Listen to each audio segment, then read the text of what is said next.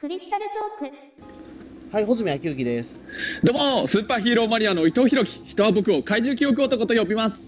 はい、じゃあ、えー本日はですね、えっ、と、どのようなテーマでやろうかと思ったんですけども、ちょうどこはいの配信がね、えっ、と、年末っていうか2018年最後の、えー放送になるということなので、うんはい。えっ、と、なんだかんだで、じゃあもう、今が多分これ配信してる頃が、まあ、12月の、えー29日、もしくはないしは30日だと思うので、はい。はい、はうんいえー、とちょっとこちらの方でですね、まあ、ちょっと伊藤さんと一緒に、まあ、まあ、ささやかな忘年会ではないんですが、あいいねまあ、えー忘年会はちねょっと忘年会では、うんまあ、スカイプでやってるから忘年会もクソもないんですけ ど、まあ、なんか2018年を振り返る的なものをちょっと、うね、んざっくばらんに言ってこようかなとは思ってるんですけど、まあそうだね二人の力を抜いてねいろいろねはい今年もなんだかんだあったような気がするからねそうですね、はいうんまあ、うんとにかく、まあ、なんか今年が、まあ、その一応このフリースタイルトーク始めて、まあそうだねあのうん初めての年越しという形になるので、あえー確かにね、はいうん、この番組っていつから始まったんでしたっけ ?5 月でしたっけ ?2018 年の。 5月だっけかなうんそうなんだよねなんかちょうどさ今年まずさなんか穂積君とかの周りでもあの僕の周りでもかななんか山口敏太郎タートルカンパニーの人たちがさ結構いろいろポッドキャストを始めたっていう人結構ねなんか見見たんだよね、え、そうなんですすかあれそそそうじゃなかったっけうんななんんか。あかと、まあ、もともと多いんですよ。でも、ポッドキャスト界隈っていう方がそもそもが、山口み太郎タートルカンパニーというのが。あそうなんだねだってな言っんかあてのしまえばね、うんあの、うん山口敏太郎自身がポッドキャスターですからね。あそうなんだ。だねそうそうそうう。で、あそとっか、あうん日本日本大好きっていうその番組のパーソナリティの南波一彦さんも、ポッドキャスターですし、今、う放ん送、その放送作家について、早瀬康弘さんも、まあ、有名ポッドキャスターあですそうだよねそうそそうそううそう早瀬さんはすごいねファンの人いるしねうんだから今その女性のそのアシスタントさんが今いない状態らしいのでうん日本大好きなんで、うん今だからあの作家も含め全員ポッドキャスターという、ああそうなん だう、うんん、状態になってる番組なんですけど、あれ、うん、ういんやなんかねあのまずそのタートルカンパニーのさなんかグループラインみたいなのあって一応僕も今も入れさせていただいてるんだけど結構さなんか山口さんが今年の春くらいになんかポッドキャスト今始めないともったいないよみたいな書き込みしてるのを確か見たんだよねああうんそれかそれ厳密のポッドキャストじゃないんですよ、あそうだったのああのヒのマラヤ FM ってあやつひですよはいはい、ええはいはいそうだそうだ、うんうんあれはポッドキャストじゃないんですようんあそうかごめん勘違いしあたかなーうん伊藤さんマジですかちょっとこのか半年ぐらいやっててまだポッドキャストがなんだかよく分かってないってことじゃないですかいやそうだなごめんあらあら、まあこはいれカットしないですけどおーちょっとそれショッキングですようわーごめんごめん、ええあれはヒマラヤ FM っていうウェブラジオなんですよ。ええあそうなんだはいそうそうあの会社がそもそも違うので、ポッドキャストはアップル社がやってるもんなんですけども、ヒあマーヒマラヤ FM は、えーとうんちょっと中古資本の会社がやっている、えーサイトで、まああのウェブそのウェブ媒体からまあその音楽、うん音楽まあ音楽というかその番組を配信するっていうような形なので、あのうんポッドキャストとまあヒマラヤ FM はちょっと全く別物なんですよね。ウェブラジあオとじゃいあう面では同じだけどっていう。あじゃあ結構今失礼な発言したねいやいやいやいや何を言ってたのかと思って。うんいやいやまあまあとりあえず何にしてもね結構ねその山口さんのあの書き込みであー僕もなんかいいやりたいなと思ったのとあとはやっぱりさああそうのじゃあヒマラヤ FM やりたかったんじゃないですかじゃあ多分いやいやいや違うよポッドキャストやりたくてあので何かでまあもまあきっかけにはなったってことはそれをそのええ書き込みが、であの中澤さんのピータン通信始めたのも一応今年になってからだったっけ今年の2月からですね、ええああそうかそうかじゃあそれから遅れること3ヶ月くらいかな僕たちのとこはあのまああの中澤さんのピーターン通信もね結構やっぱりなんだかんだ刺激になってたというかねそれもあったしね、はいうんそうそうまあだからちょっとやそういうのをポッドキャスト僕もやってみたいかなとなんとなく思ってたところで一応ねまあヒマラヤ FM にしても何にしてもええ山口さんのあの書き込みがちょっとした後押しみたいになったっていうのはあるしあとね、まあ、僕あの普段ねタクシーの運転手を仕事にしててあのお客様を乗せてない移動中の時とかはいろいろ情報収集するためにラジオラジオのう番ん組いろいろ聞いてるんだけど、やっぱりなんかラジオのパーソナリティの人たちのちょっとした真似事でもいいからやってみたいなっていあーうなるほどそういうのはあったの。うんそれはでもいいことですよね。えうえんまあ、それもあってねあの始めさせていただいてね、うん、まああのだからもうね半年ちょっとくらいはね早いものでもやらせていただいてるけれど結構なんか一つのテーマを決めてそれについてはもうねこれ別に台本も何もない完全なフリートークだからね、うん、それを穂積君とね2人でやっていくっていうのももうななんていうかな決まってることをなんか言わなくちゃいけないっていうのはないけれどただフリートークなりの難しさというかいうのはそういうのはあるかもしれないよね。うんまあ多分そうだとは思うんですけど、まあでも、そうですね、まあ、最近はでもなんとかもう、うんね、まあ最初から台本とか何も用意してないですけど、別にそんなにね、うんなんか話が止まったりっていうことも全然ないですから、あええまあねそこはね一応やっぱラジオ聞いてていろいろ意識とかはしててあの例えばもしどっちもな何も喋らなくなる無言の時間が何秒間か以上ね続くとそれってもう放送事故っていう扱いになっちゃうらしいから、そこはもうとにかくあの会話はどっちも何も言わない状況状態を続けささせてはいけないっていうそういうあの意識は常に持ってはいるんだけどね。んそうですね、まあ、あとはだからその、一応だからそういった時のために、一応この番組でずっとバックに BGM 流してるんですよまあねね本当おしゃれなジャズみたいな曲流れてるからすごいよねあこのれ。ー これはだからちゃんと作戦があって、いうん一応だから何かしらなんか、あのーなんか間が空いたとしても、音楽流したらそれっぽく聞こえるっていう、ああそうなんだか。とこで僕の番組必ず流してるんですよ。ええうん、なんかね、飛び立て放送局もなんか、まあまあ結構かっこいいなんか曲流れてて、で、あと、ただ、ピーター通信はなんていうのあの、水がなんか、ボコボコボコっていうような、水中にでもいるような、なんか、なんていうのあれは、不思議な音が聞こえるよね。あのあれはなんか、あれですね、えっと、ちょっと中田さんと僕のスカイプのその相性が、スカイプと相性が悪いみたいで、ああのー時々なんかそのエコーかかったような声になっちゃうんですよ。あ、そうなんだ。そうで、んなんかね、エコーかかっちゃった声だと、なんか、うん、あのななんなんていうんですかね、明らかにちょっと違和感があるんで、うん、それを隠すために、なんかその、まあ、うんし海中深くなんか喋ってるようなイメージというか、あその、えいいーんじゃないの、うん、でだってね。あの、うんボコボコ音を入れてます、ずっと。なるほど、まあ、ゴジラだってあの海の中からやってきた怪獣だし、ある意味、中澤さんに合ってるイメージかもしれないかな、ゴジラなんて、ねうん食事は海で生まれて海で死んでますからね。えーまあ、そのそうだよね、本当。えー、セレザーうん博士と一緒に消えてますから、ねえーねいや本当ね、あのね、まあ、クリスタルトーク半年ちょっとくらいやっててね、なんか本当だんだん僕もね、ここ、まあここ1ヶ月ちょっとくらいかな、もうだんだんまた意識が変わってきててね、なんかいろいろちょっと本当に 自覚に芽生えてきたから、ちょっともう反省のためにも自分のクリスタルトークとかも、本当にね、ごめんね、あの最近になってからなんだけど、自分でも聞き直すようになったんだけど。 うんだいだいぶ遅いですね、それね。えーなんかごめん、本当に、ええ本当だよ、自分で聞き直さなくちゃいけないのにね、そういうのって反省のためにも、まあ、あのー結構僕の場合、例えば何かあると、あの喋ってる途中でやたら、あのー、あのーっていうのが多かったりとか、確かにね、聞くといろいろ気づける反省点は確かにあるなと思った。うんうんあのーまあ、ピータン通信もね中澤さんってやっぱり喋りやっぱりなんだかんだうまいなと思うんだけど、やっぱりねそれって中澤さんもきっとピータン通信を自分で後で聞き直していろいろ反省すべきところは反省してるからこそなんだなっていうのが本当すごいあの伝わってきたよね。そうですね、ん中田さん、必ずピータン通信は聞いてらっしゃいますね。えうんーあの聞いた上でさあすがのその、ツイッターとかで紹介するっていううところなのんで、あそうか紹介するあの聞いてから紹介をするっていうその順番も本当偉いね今ままであだから言ったことをうん忘れちゃってるから、何喋ったか忘れてるから、もう一回聞き直して、なんか補足できることあれば、そのうちにしとこうっていうような、もうあ含めてなるほどねそうかそうか僕だからそれで言うと、最初の頃は、飛び立て放送局も最初の頃は、うんあのー一応だからその、なんていうか、自己修正みたいなことはしてたんですよ。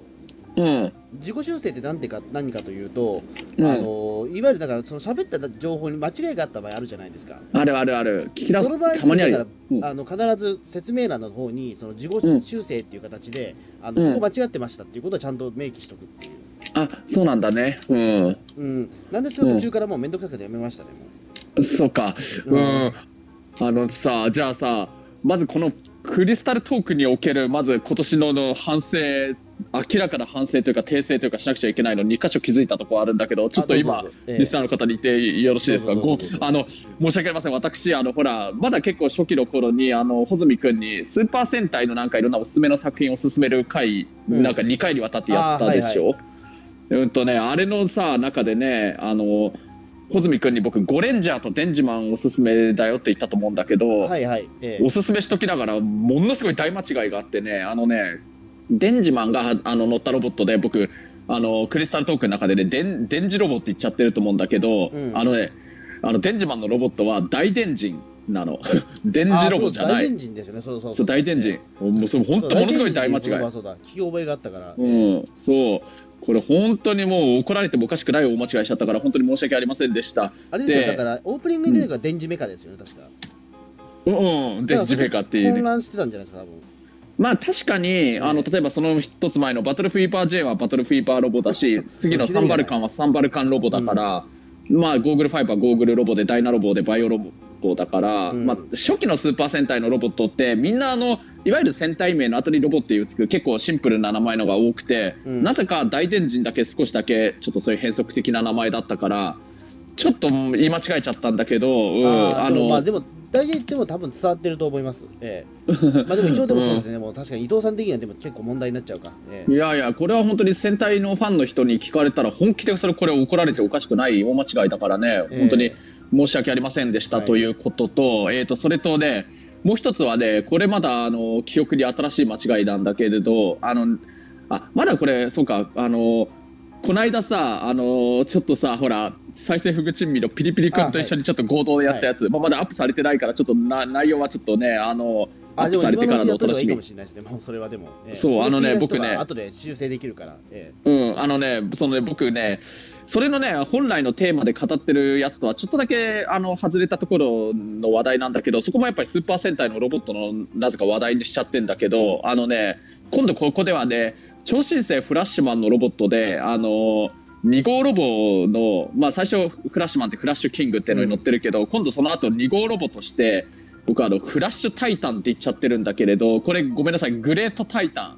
えなんです。ああなるほど、うんはいはい、うんまああのスーパー戦隊の巨大ロボット絡みで明らかな間違い2回やっちゃってるからこれだけはちょっとごめんなさいリスナーの皆さんに2018年のうちにちょっとあの懺悔させていただこうと思いますわかりました、じゃあなんか僕もでも談義一つあるんですけどね、ええあーそうそうこういうねあの悪いことの告白大会にしようようどうしたの一ホズミ応君そうです一つあの、うんえっ、と僕が落語について教える伊藤さんに教える会があったんですけど、うん、そう一応そうだよの方でねは修正しといたんですけど、えーと都内の予選俺3つしか行ってなかったんです4つあるああそうかでもそれね、うんなんかいろいろお互いにいろんな自分の好きなことを相手に教える立場のやつでは間違えちゃうとちょっとやっぱり申し訳ない気持ちになるねわかんくっちゃうそのまま、ね、伝わっちゃうとまずいですから、うんうん改めて言うと新宿末広亭、えーうん池袋演芸場、えーとうん上野鈴本演芸場、うすいまんせん浅草演芸ホール浅草演芸ホール忘れてました、えーああそうだったんだねそうそうそう浅草忘れてました、えーそうかうんうん、これあるかないかでだいぶ違うというか、あのうん落語さんの数も違っちゃうもんなんで、うえんーあるとないとじゃそもそもが、えうんーなんでなるほどすいませんそこはちょっと、えー修正させてください、えいやいやあの僕も本当に小泉君にあの時教えてもらったの本当にね感謝してるからねうんそうそうーそうそうですね、まあ、とりあえず僕、そんな、えーとまあ、もう他にもいろいろあるとは思うんだけど、ごめんなさい、明確に気づいたのはそれですね、これはちょっと、うんあの取り返しがつかないことになりそうだっていうのが、ちょっとあ、まあ、あのその、えーとよ4つと言っといて、3つしか紹介してないっていう、え ー、ボンミスだったのと、えうん、まあね、本当にこう、ね、クリスタルトーク、多分お互い、なんだろう、ちょっとした間違い、いろいろ言ってると思うけどね、あのあのこれはリスナーさんに突っ込まれちゃったのも、ラブライブだってね、最初あれゲームじゃなくて、雑誌とかのああいう、ね、企画だったわけだからさ、僕、ゲームとか言ってるからね、うんまあ、ゲームにもなったけれど、ーもうそれも本当に、突っ込み、本当にありがとうございましたっていう、あの感謝させていただいております。はい、わかりま した、えー一は応、い一応紹介はしときましょうか、でもど、どなたかっていうことはどうですか、でも。ああ、うん、そうだね、じゃあ、あれ、なんだっけ、わかるそれ。あ、わかりま 何さす。んだ全っけ然今調べられますから。ええあ、本当。そうですよね。まあでもこういうちょっと間違いってね、む難しいですからね。ええうん、あでもね、のまあ、うん。そうですよね。だからまあ、うーん、まあ自分で気づければいいんだけど、やっぱりなかなかね、うんええ遂行といううんか、それは、うん、誰か、うん僕ら、結局僕らがね、自主的に配信して、自主的にやってるもんでございますからね。ええまあそうだね、あのね、本当、大電人のこと、電磁マンロボって呼んだの、呼んじゃってたのはね、本当にここ最近になって、あの聞き直す、自分で聞き直すようになってから、うわー、すげえ間違えてるっていう、最近気づいたけど、まあ、あの、グレートタイタンをフラッシュタイタンって言っちゃったのは、その、あの時、撮ってた時の段階から、うん、なんかなんか違う気がすんなっていうのがあって、終わってから、ああ、いけない、グレートタイタンだって僕、フラッシュタイタンって呼んだって、もうすぐ気づきはしたけど、もう撮り終わっちゃったからね。あちなみに、ラブライブのやつはですね、えっ、と、シーロールさんからいただいてますね。はい。ああ、シンドールさん、本当にありがとうございます。えっおかとげ一応さま紹で。介するとですね、うんえーラブライブはゲームからではなく脱出雑誌の発出ですとでうブんシロードではなくて角川とサンライズの企画です、えーあーブシロードは委員会のメンバーではありますが、えうーんで飯田里穂さんは天てれだと思いますうんあ、イタリホさんが何飯田里穂さんは天てれの出身の方だというああ、うん、それは、あれ、なんだっけなんか何かとあれ違う間違えたおはスタっつったのかなあれどうしたっけ僕はそれ言っちゃったんだっけうんあ、そうか、ごめん、ごめんなさい。僕飯田里はい穂さんよくわかんないもん、うんそうか、あじゃあごめんなさい。あの、それはごっちゃになりましたって、それは今、今、今のそれで初めて自分が間違い言ってるの気づいてた。あとそうかラブブ素人もライブそうだのねイベントは〇〇役の声優としての出演ですといううんうん。あれ、それつはまりだ何からあれですよしラてブライブのイベントは例えばあうんの声優の何々ですじゃなくて、何々役の声優の何々ですっていう感じで言うっていうああ、もう、え、うん、それは、うん、ほとんどの声優のイベントでそうそうじゃないのとも思うんだけど、あ、いや、そう、あ、だからだからちはょっとだからそこのあたりどうなんだっけみたいな話がちょっと僕の中で疑問が湧いたからそう伊藤さんに聞いてみたらちょっとどうだっけみたいな話だったので、い、あ、そうなんだ。そうそうあそあ、うごめんだから声優として僕がでそれ出演してるのが何なのかっていう例えばその役名とか一切抜いた状態でその出演してるのかっていうよう。うんな質問を確かしたと思うので、えああ、うん。えそでうか、なそんうだけどかバ。ンドリは役として出演してるという。うん、そうそうだね。ちうょっとそん。このね、うん、ちょっとそうですね、まあ、ありがとうございます、シンロールさん。あええあありがとうございます。はいシンロールさん、すい。ごいね、あの、えっ、と、その、お母さんと一緒とか詳しい方なんですけど、ラブライバーでもあるから、 えうん。えはい、まあでもね、本当なんかね、僕とか穂積君とか、何かもし言い間違えちゃったこととかあったら、もう本当に他のリスナーさんのためにも、どんどん遠慮なく指摘してほしいかもしれないよね、そして間違いに気づかせてほしいかもしれな いね。うんまあね、 まあこんな感じでね、クリスタルトークはもう、僕と穂積君とリスナーさんの皆さんで作っていく番組だと思いながら、今年2018年をやらせていただいて、来年2019年もそういう気持ちでね、頑張らせていただこうかなと思うんだけれどね、なんかそれ言うと、なんか今終わっちゃいそうです ね。ええい、やいや、もうちょっとまだ終わるには早いまかあ、な。終わるの早いから、なんかじゃあ、うん2018年、じゃあ、なんかこれにハマったみたいなのとかありますかえー、とそうだね、いや、まあ、ハマったっていうなら、まあ、まあ、ハマったって言えなるんかこオとタでクはま対だ、象的なものとかをなんか、えあーえうなんんでもいいどでうすけど、ええ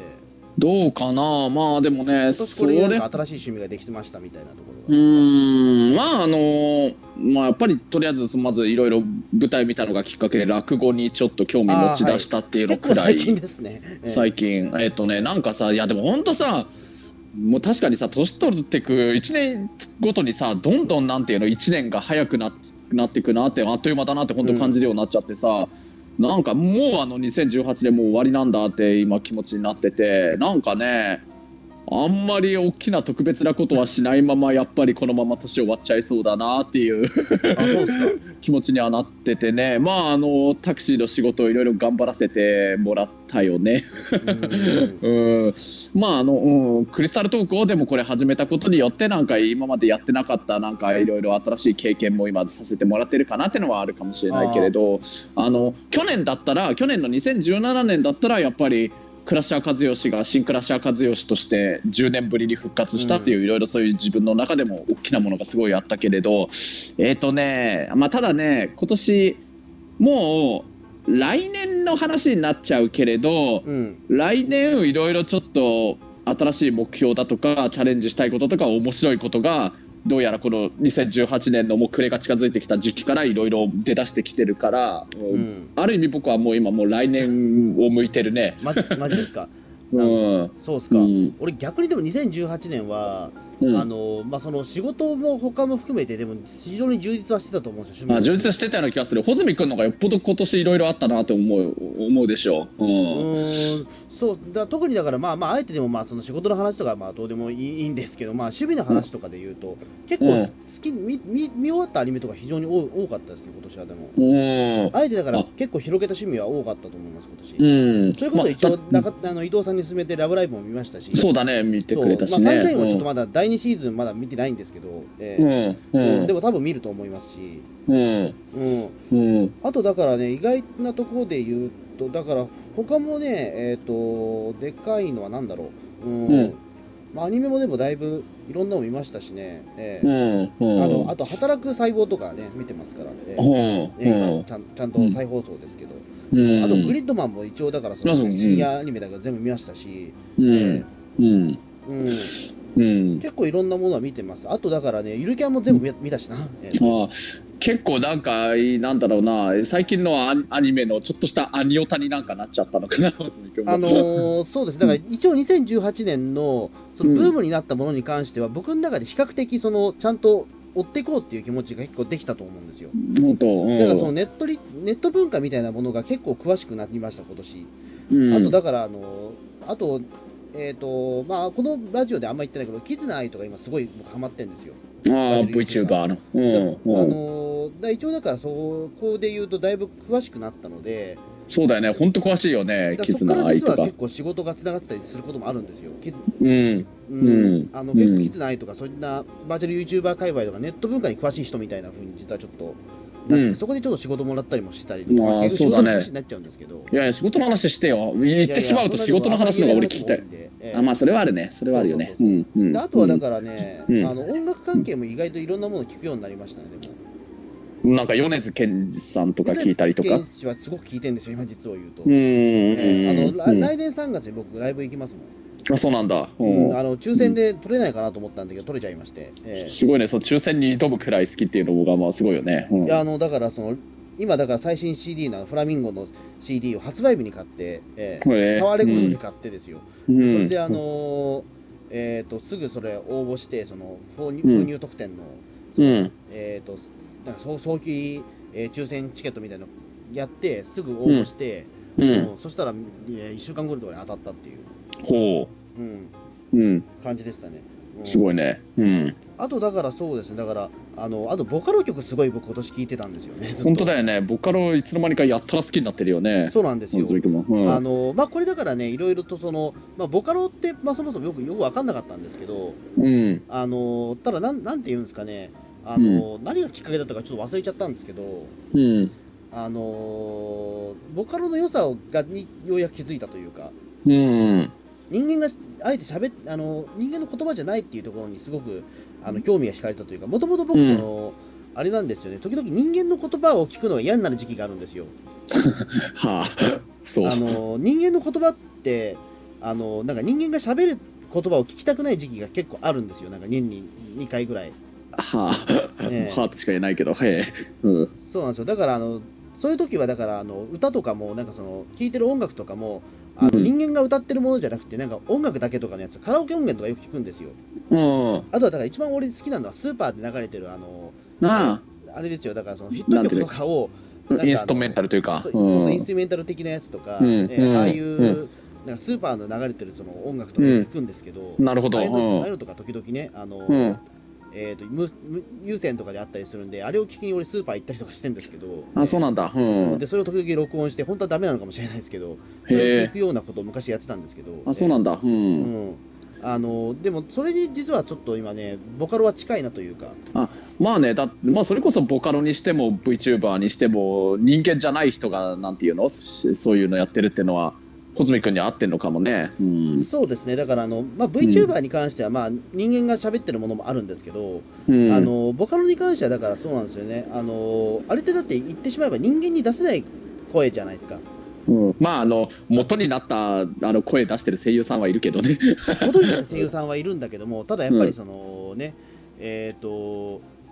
まあ、そのいろいろ組み替えで、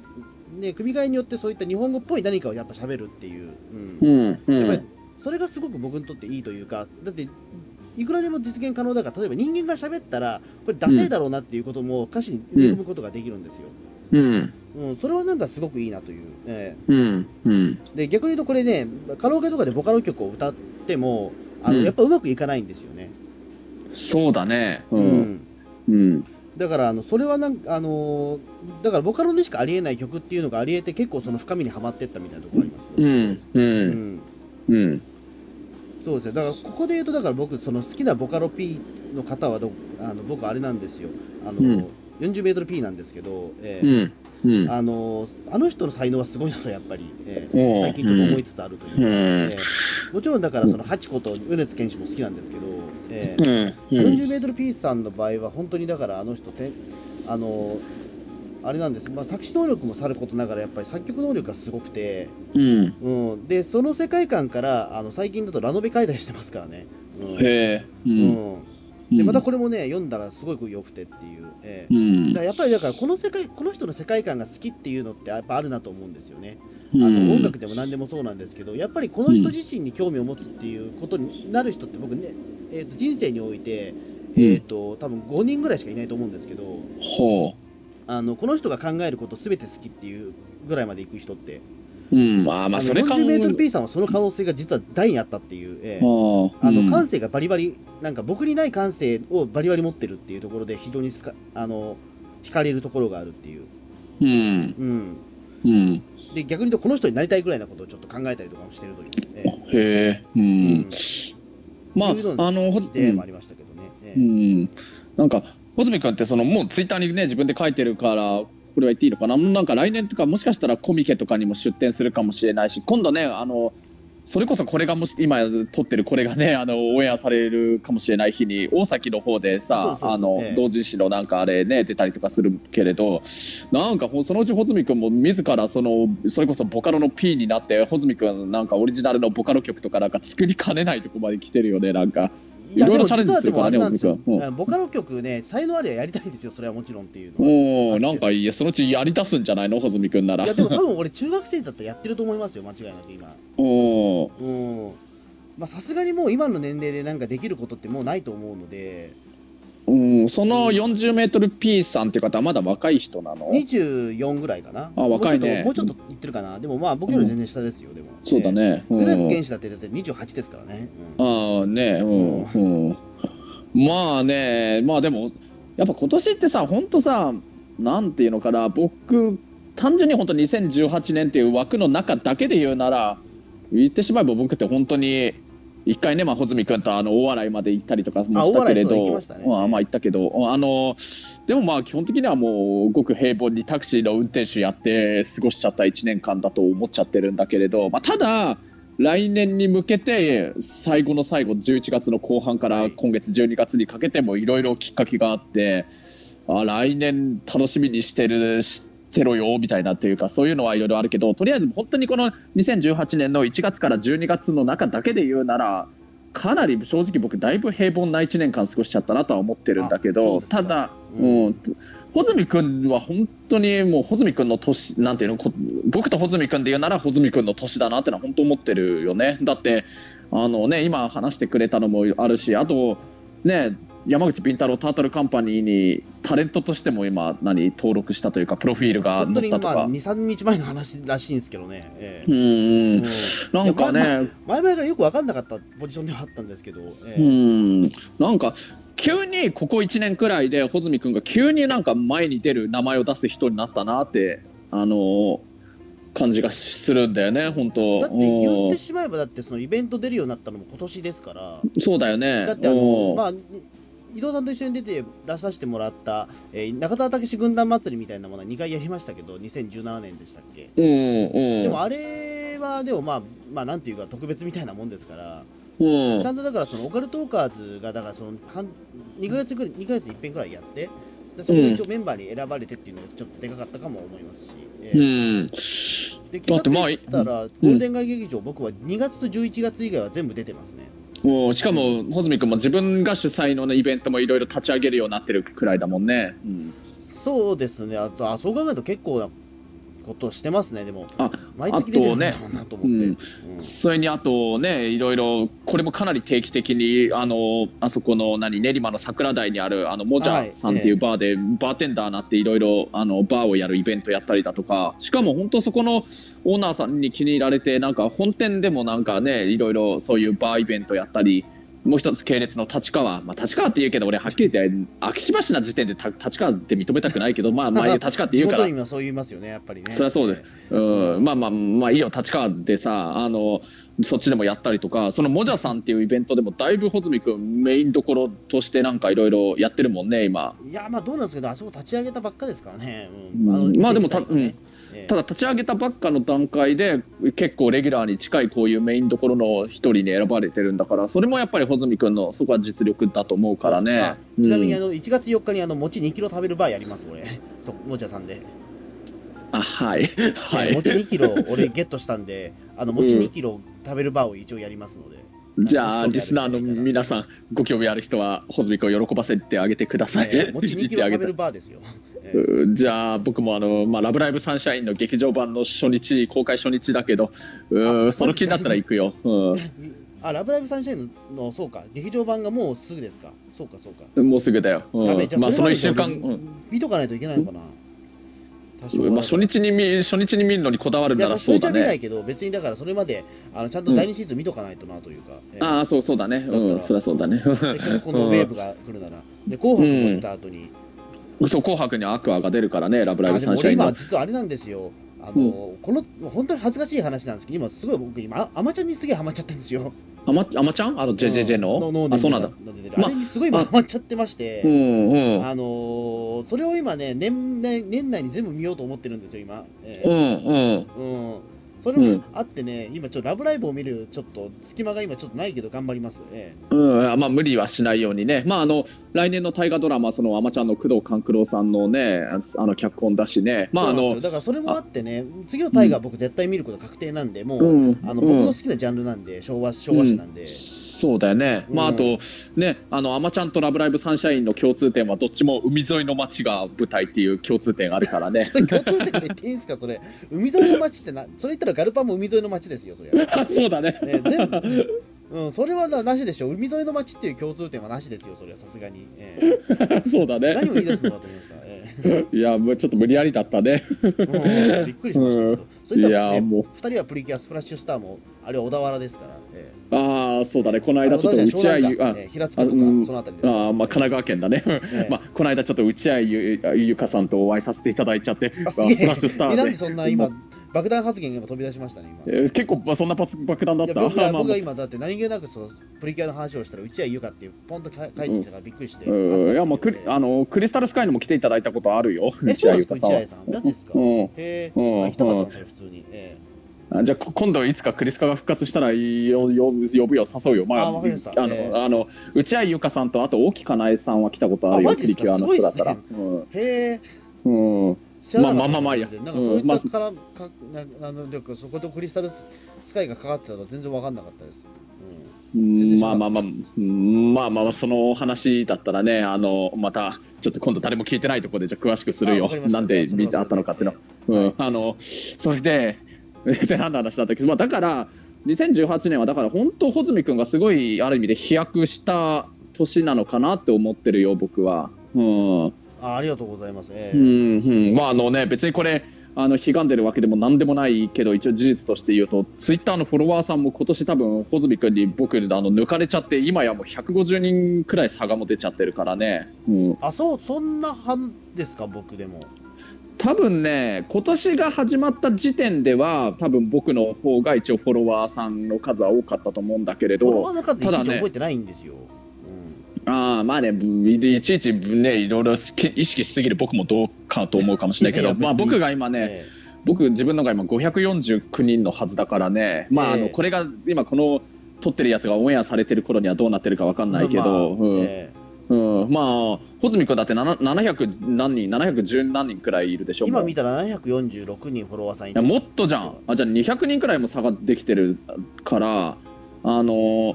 結構今もう穂積君も今毎日のように極端な話毎日のようにフォロワーさん増えてきてるくらいのペースになってないいやそんなことはないと思いますけどうーんでもね、多分ね、そんなに意識してないかもしれないけど、多分本当、今年になってから、多分穂積君、いろんなことやりだしたから、それでまたね、いろんな方面から穂積君のこと知ったり、知り合ったり、み見てくれた人もいると思うから、どんどんね、ああでものそれはうんありますねいろんなところの界隈に顔出してるっていうところもあるんで、そうだよね、あのうんーなんていうかここはここだけどなんだろうあのーあんまり交わりがないような界隈も多いのでそこはそこで、ねえうえんうんうんうんだからまあなんていうかつぶやいてることに関してだからある程度どなんだろううーんおなんだろうこいつは面白くないなと思ってる人も多分多いと思いますけど普通にそうかでもまな、あう僕が今ん、興味があることしかつぶやいてないんで、僕はだから今、ときめきトゥナイトが大好きなんで、それしかつぶやいてないですけど、逆に言うと。うんまああのね、穂積君のあと偉いとこって、本当に前も言ったかもしれないけど、なんていうのあのそ、その場にいる何かの集まりがあったとして、その場にいる人たちが全員自分から見て完全に初めましてのになる初対面の人しかいないのに行けちゃうっていうのがすごいと思うもん。ああ、僕の場そうですね、うんうん大体でも初めましてのところにバンバン行けちゃいますねでも僕うん、もそれすごいと思うのあの僕の場合も興味あって行ってみたいなって集まりはあるけれどただねやっぱりね一人くらいはあのそれなりにあの知り合いの人知り合ってる人のいるとこじゃないとなかなか意外と僕そのそういう場合結構人見知りしちゃうから、うんー、だからうんかうん僕はでもなんかあれなんですよ結局その初めましての方が一番でもあのー楽楽なんですよ言ってしまうとあそうなのへあえの初めましてって言った方がその、うんえっ、とちょっと気遣ってもらえるのもあるんですけどうんあのなんていうかそこでやっぱりインパクト残しておけば今後ねつながりも増えるしっていうところもああってーまあねあのまああの特うんに一番肩に力入らないというか、2回目会う時ってやっぱりちょっといろいろあのあな次何話そうかなってやっぱ考えちゃうことが多いんで、うんうん、だから初めましての人の方が全然盛り上がるし逆に言うとまああのそその時の初めましての基本的にそのなんか無礼とかっていうのはちょっと書き捨てになっちゃうんでその場でおいての。うんうんうんあのだから俺は初めましての人の方が結構話せることが多いんですよ。そうなんだね。うん。なんかよくわかんなまいあ人とスカイなんかスカイプつないでたりとかよくしますからなんか、えそえのうん。まあそれすごいと思うんだよね。まあまあまあ僕がさ普段タクシーの仕事やってる時に、まあでもそう乗ってくるお客様ってそっちの方がね、まああの1000人お客様乗せたうちの999人くらいは初めましての人だろうけれどそ、うですねうんある意味で、うん。でもななんてなんでなんなんていうのかな。まだ1対1とか1対2とかだったらまだ大丈夫だし、まあ、ある意味でもっと言うと仕事だからっていうのはあるけれど、うん、あのー